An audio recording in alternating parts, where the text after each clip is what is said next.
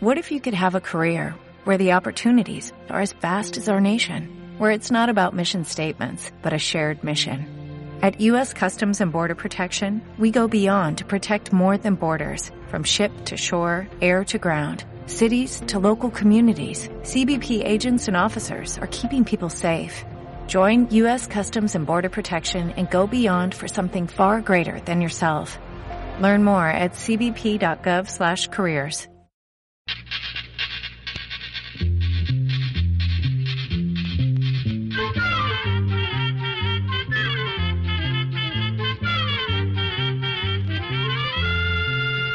Llegó pa' todo, llegó la escuela, llegó la escuela, llegó por radio.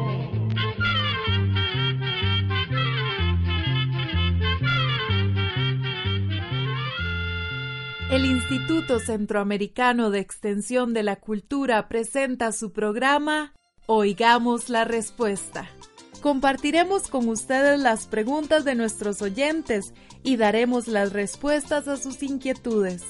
Mándenos sus preguntas al apartado 2948-1000 San José, Costa Rica. También puede enviarnos sus preguntas al correo electrónico icq.org o encuéntrenos en Facebook como Oigamos la Respuesta. O llámenos por teléfono, código de área 506, número 2225-5338 o 2225-5438 les vamos a contar la historia del pueblo celta, una de las civilizaciones más antiguas del continente que se conoce con el nombre de Europa. Los celtas ya se encontraban en Europa unos 800 años antes del nacimiento de Jesucristo, es decir, hace unos 2800 años. Los rastros más antiguos de su presencia se han encontrado en lo que es hoy Austria y Alemania, pero cuando alcanzaron su mayor desarrollo, unos 300 años antes de Jesucristo, había tribus celtas en toda Europa, desde España hasta Rusia y desde el Mar del Norte hasta el Mar Mediterráneo. Las tribus celtas hablaban el mismo idioma con variaciones de una región a otra, y tenían la misma religión. Cultivaban la tierra para obtener alimentos como trigo, lentejas y verduras, y comían frutas silvestres como fresas y frambuesas. Criaban vacas, cerdos y carneros, y cazaban animales salvajes. A los celtas les debemos inventos y descubrimientos que siguen teniendo importancia hoy en día. Trabajaron el hierro para hacer armas y herramientas. Inventaron el jabón, algo que los pueblos muy avanzados no conocían.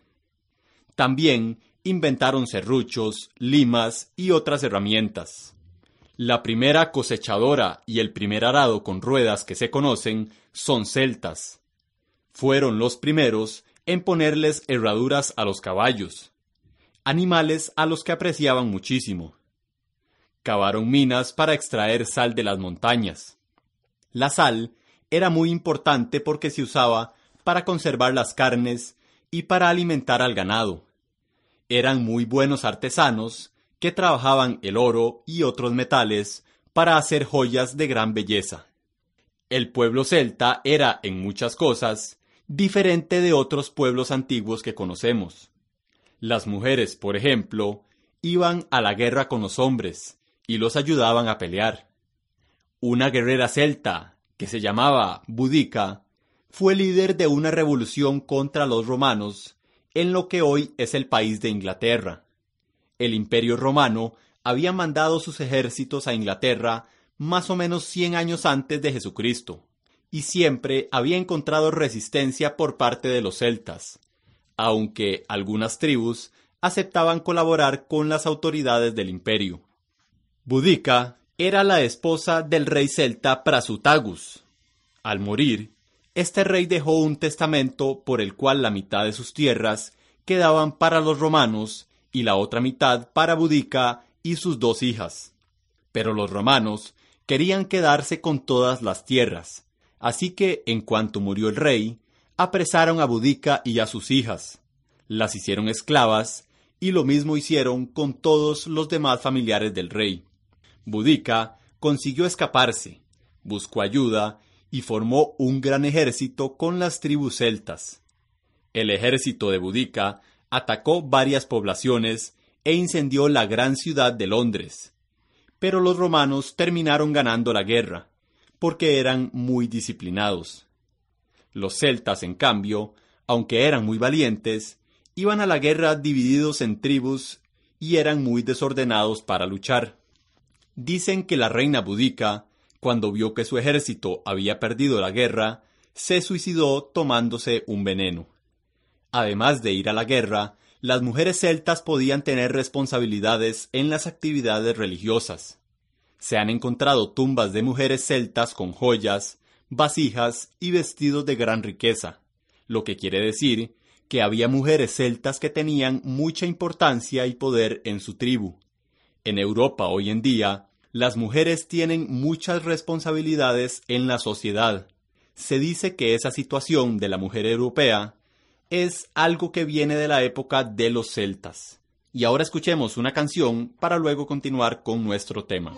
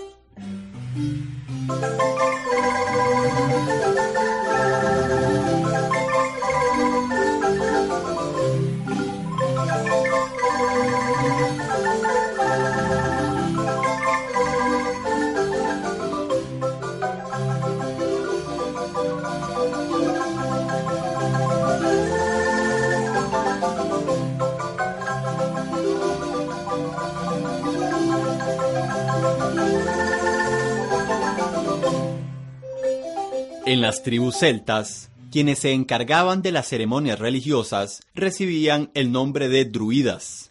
Además de esas ceremonias, los druidas se encargaban de muchas otras cosas. Cuando había robos, crímenes, cuando había problemas relacionados con una herencia o con los límites de una propiedad, los druidas hacían de jueces, también tenían a su cargo los sacrificios, porque los celtas a veces sacrificaban animales o prisioneros para complacer a sus dioses. Los druidas eran los que sabían cuándo se pasaba de una estación a otra, es decir, que estaban a cargo del calendario. El año celta comenzaba en noviembre, y ellos no medían el tiempo en días, sino en noches. Además, los druidas curaban a los enfermos y eran considerados magos adivinaban el futuro, educaban a los nobles y se encargaban de conservar la historia de su pueblo y sus tradiciones. Los druidas tenían un árbol sagrado, el roble, y creían que todo lo que crecía en el roble era un regalo del cielo. En algunos árboles de roble crece una planta parásita, el muérdago. Los druidas creían que el muérdago era una planta mágica, que le daba a las personas unos poderes especiales. La cortaban del árbol en el sexto día después de la luna llena, el día en que empezaba para ellos cada mes del año. Llevaban dos toros blancos, amarrados por los cuernos. Un druida vestido de blanco se subía al árbol, cortaba el muérdago con un cuchillo de oro y lo envolvía en un paño blanco. Los toros eran sacrificados a los dioses para atraer la buena suerte. El muérdago también era usado para preparar medicinas porque los celtas creían que lo podía curar todo. Para ser druida, había que pasar muchos años estudiando. Se empezaba como bardo, aprendiendo de memoria todas las historias y canciones del pueblo. El bardo cantaba en las fiestas y contaba las historias que había aprendido de sus mayores. Algunos bardos continuaban estudiando para hacerse druidas. Parece que los druidas tenían un lenguaje que solo ellos conocían y que preferían no escribir para que nadie pudiera robarles sus conocimientos. Los druidas tenían un gran sacerdote, y cuando éste moría, ocupaba su lugar el que le seguía en autoridad. Si había varios con las mismas cualidades, entonces los druidas tenían que hacer una elección. Los druidas tenían importantes ventajas, como no pagar impuestos y no tener que luchar en la guerra. En la religión de los celtas eran dioses el cielo, las estrellas, las montañas, los bosques, los ríos, los animales fuertes y muchas otras cosas de la naturaleza. Para los celtas, esos dioses actuaban como personas. Un jefe celta que luchó en el norte de Italia decía que él era hijo del río Rin, un gran río que pasa por Alemania. Las tribus celtas constantemente se defendían de los invasores y conquistaban nuevos territorios. La guerra era para ellos cosa de todos los días. La tradición cuenta que cuando las madres comenzaban a alimentar a sus hijos pequeños, les daban las primeras comidas en la hoja de una espada, porque ellas creían que de esa manera su hijo no moriría en la guerra cuando fuera mayor. Muchos reyes y guerreros celtas pedían que al morir se los enterrara de pie, con la espada en la mano, listos para pelear en el otro mundo. Cuando se lanzaban al ataque, los celtas tocaban trompetas gigantes hechas con cabezas de animales salvajes, golpeaban sus espadas y hacían avanzar sus carros tirados por caballos, gritando y haciendo un ruido impresionante. Además, llevaban colgadas en sus caballos las cabezas de enemigos a los que habían vencido. Por esta forma de luchar y por su enorme valor, los celtas eran muy temidos por sus enemigos. En el año 335 a.C., Alejandro Magno, rey de Macedonia, era el jefe del ejército más poderoso del mundo antiguo. Estaba un día descansando de una batalla cuando llegó hasta él un grupo de guerreros celtas a visitarlo. Eran hombres altos y orgullosos. Alejandro, al ver que esos guerreros no se arrodillaban ante él, como todos los demás que llegaban a su presencia, quiso que los celtas le dijeran al menos que lo temían y respetaban. Así que les preguntó Díganme, guerreros, ¿qué es lo que los celtas temen más? Solo hay una cosa que tememos en este mundo, respondió uno de ellos. Pensando que iban a decir que le temían a él, Alejandro lo animó a continuar. ¿Y qué es lo único que ustedes temen en este mundo, guerrero? Lo único que nosotros tenemos, dijo entonces el celta, es que un día el cielo caiga sobre nosotros. Cien años antes del nacimiento de Jesucristo, ya el imperio romano se extendía por toda Europa. Algunas tribus celtas luchaban contra los ejércitos romanos, mientras que otras se les unían. El gobernador romano Julio César, que después llegaría a ser uno de los hombres más poderosos de Roma, fue quien consiguió derrotar a las tribus celtas. En una campaña de ocho años, Julio César sostuvo treinta batallas, ocupó unas ochocientas poblaciones, matando durante esos años a más de un millón de hombres, mujeres y niños. El último gran jefe celta fue Vercingetorix, quien primero luchó junto a los romanos, pero luego se rebeló. Vercingetorix estaba seguro que si todas las tribus celtas se unían, podían vencer, pero no todos los jefes celtas respondieron su llamado. Vercingetorix sostuvo la batalla final contra Julio César en la población de Alesia, en lo que es hoy Francia. Allí se refugió con ochenta mil soldados, esperando el ataque. Los romanos, en lugar de atacar, rodearon la ciudad con pozos y murallas y se mantuvieron allí hasta que el hambre obligó a los celtas a rendirse. Vercingetorix fue llevado a Roma, donde lo encarcelaron durante seis años, y al final fue estrangulado. Hoy, ese guerrero celta es uno de los grandes héroes de Francia. La música celta era muy particular. El más conocido de los instrumentos celtas es la gaita, que todavía se oye en Irlanda, Gran Bretaña, la Bretaña francesa, el norte de España y en todos los países donde existen comunidades irlandesas o escocesas. A continuación, vamos a oír una pieza musical celta.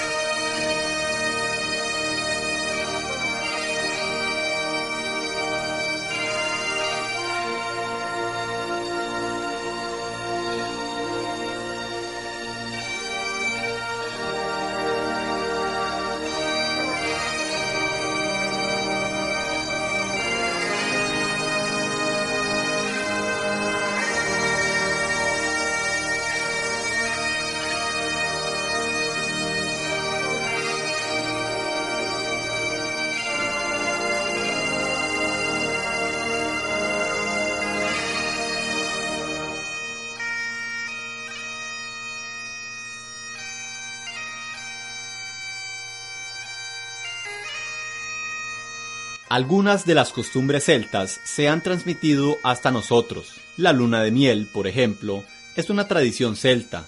La hidromiel era la principal bebida fermentada que preparaban los celtas, a base de miel de abeja y agua. En la boda, la nueva pareja recibía de la tribu una gran cantidad de hidromiel para tomarla durante una luna, es decir, durante los siguientes 29 días, porque de esa manera, según las creencias celtas, tendrían muchos hijos. Así, se originó nuestra tradición de la luna de miel. La costumbre de contar historias se ha mantenido durante muchos siglos, sobre todo en los países como Irlanda e Inglaterra. Se ha conservado una gran cantidad de historias celtas. Algunas son más conocidas, como la historia del rey Arturo, que les vamos a contar más adelante. Pero hay otras más sencillas y menos conocidas, como esta de los hombres lobo. Había una vez un campesino que tenía vacas, y un día se dio cuenta que le faltaban dos de las más bonitas, así que salió a buscarlas. Caminó durante todo el día y no pudo encontrarlas. Cuando ya empezaba a tener frío, porque se hacía de noche, vio a lo lejos una casita donde brillaba una luz, y fue a tocar a la puerta para pedir que le dieran dormida. El hombre que le abrió la puerta era alto, canoso, con una mirada muy fuerte, y le dijo que entrara. Dentro de la casa, frente al fuego, había una señora de cabellos grises, con una mirada tan fuerte como la del hombre y con unos dientes muy largos y filosos. Cuando el campesino estaba frente al fuego calentándose, se oyeron unos golpes en la puerta. El dueño de casa abrió y entraron dos lobos jóvenes, de pelo muy negro, que se metieron en una de las habitaciones. A los pocos minutos de la habitación salieron dos muchachos. Estos son mis hijos, dijo el hombre, y después le pidió al campesino que les contara por qué andaba a esas horas por un lugar tan solitario. El campesino explicó que había perdido sus dos vacas y que andaba buscándolas. Cuando oyeron eso, los otros se largaron a reír a carcajadas, y la mujer, cuando se reía, mostraba los afilados colmillos. El campesino, que era muy orgulloso, se puso de pie diciéndoles que le abrieran la puerta, que él se quería ir porque se estaban burlando de él. Pero entonces el hijo mayor le dijo, Nosotros somos muy salvajes y muy malos, pero nunca olvidamos una mano amiga. ¿Recuerda que hace un tiempo usted se encontró un cachorro de lobo herido por una astilla y que usted le sacó la astilla y lo curó? Sí, dijo el campesino. Me acuerdo también que el lobito me lamió la mano agradecido. Bueno, dijo el muchacho, ese lobo que usted curó soy yo, y en agradecimiento lo voy a ayudar a recuperar sus vacas. Pero por favor, quédese con nosotros esta noche y no tenga miedo. Entonces, todos se sentaron a comer y pasaron una noche muy divertida. A la mañana siguiente, el campesino despertó en su finca y cuando miró hacia el corral, vio diez vacas hermosísimas que nunca había visto antes. Pensó que eran de algún vecino, así que les abrió la puerta del corral para que se fueran a la calle. Pero entonces aparecieron dos lobos negros de pelo muy brillante que las asustaron y las mandaron de vuelta al corral. El campesino entendió que esos lobos eran sus amigos y que le habían traído las vacas como pago por haber curado al lobito herido. Esas vacas se hicieron cada vez más hermosas, llegaron a ser las mejores vacas de toda Irlanda, y el campesino se hizo rico y vivió muchos años feliz con su familia. Esta historia nos enseña que las buenas acciones que uno hace siempre tienen recompensa. Y antes de escuchar otra historia, oigamos esta hermosa canción.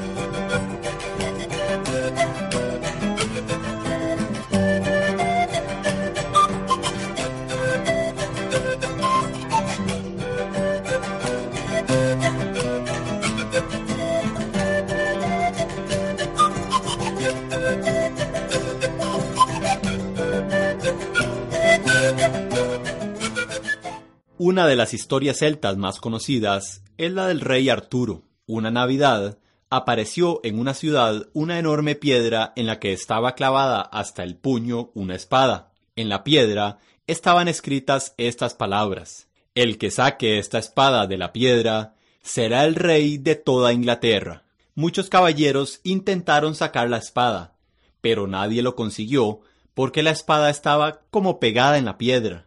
Arturo era un muchacho ayudante de un caballero, y un día éste le pidió que le consiguiera una espada porque no encontraba la suya. Arturo se puso a buscar, vio la espada en la piedra, le dio un tirón y se la llevó. Cuando se la entregó al caballero, éste le preguntó de dónde la había sacado, y Arturo le contó. Entonces apareció el mago Merlín y les dijo a todos que Arturo era el hijo del rey, aunque nadie lo sabía. La leyenda dice que Arturo se hizo rey y que bajo su reino Inglaterra floreció, rechazó invasiones y conquistó muchos territorios. Para que los caballeros que él mandaba no se pelearan, Arturo los sentaba alrededor de una mesa redonda, y todos recibían la misma comida. Así, todos tenían un lugar igual, y eran escuchados cuando hablaban. La leyenda no cuenta la muerte de Arturo, así que hay quienes dicen que aún está vivo, y que, como buen guerrero, volverá a Inglaterra cuando su país lo necesite. En nuestros días, los descendientes de los celtas ya no viven en tribus, forman el pueblo de Irlanda, gran parte de los pueblos de Escocia y Gales, respectivamente al norte y al oeste de Inglaterra. Las poblaciones de Bélgica, Francia y del norte de España tienen todavía una parte de sangre celta, y varios millones de inmigrantes irlandeses y escoceses llevaron la herencia celta a Norteamérica. Irlanda es el único país moderno que conserva un idioma celta como lengua oficial. Y así llegamos al final del programa del día de hoy. Mándenos sus preguntas al apartado 2948-1000 San José, Costa Rica también puede enviarnos sus preguntas al correo electrónico isq.org o encuéntrenos en Facebook como Oigamos la Respuesta. O llámenos por teléfono, código de área 506, número 2225-5338 o 2225-5438. Recuerde que Comprender lo comprensible es un derecho humano.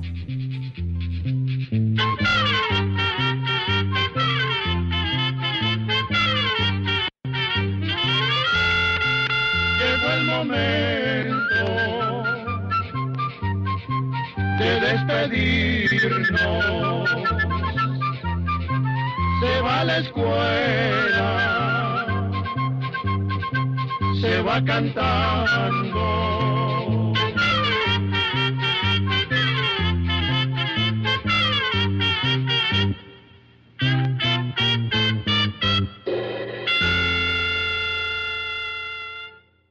Dale más potencia a tu primavera con The Home Depot. Obtén una potencia similar a la de la gasolina para podar, recortar y soplar con el sistema OnePlus de 18 voltios de Ryobi desde solo 89 dólares. Potencia para podar un tercio de un acre con una carga. Potencia para recortar el césped que dura hasta dos horas. Y fuerza de soplado de 110 millas por hora. Todo con una batería intercambiable. Llévate el sistema inalámbrico OnePlus de 18 voltios de Ryobi. Solo en The Home Depot. Haces más, logras más.